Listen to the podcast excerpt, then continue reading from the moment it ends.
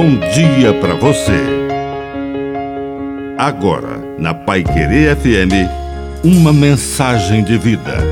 Na palavra do Padre de seu Reis. Acusadores de plantão. Olhe no espelho antes de acusar e condenar por antecipação.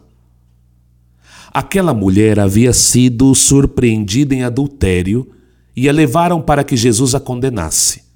Mas, antes de julgar e condenar, Jesus ponderou, inclinou-se e começou a escrever no chão. Não sabemos o que. Depois, ergueu-se e disse para aqueles homens: Quem não tiver pecado, atire a primeira pedra. Imagino que ele escreveu no chão a lista dos pecados daqueles fariseus e mestres da lei. Um a um, eles foram embora, a começar pelos mais velhos.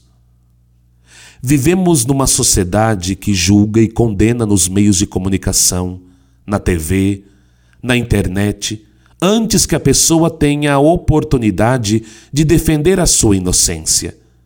E, depois de julgado e condenado, recebendo as pedras da humilhação e de sua honra destruída, quando se descobre que, na verdade, aquele pecado não existiu, a pessoa ainda fica com os prejuízos do pré-julgamento.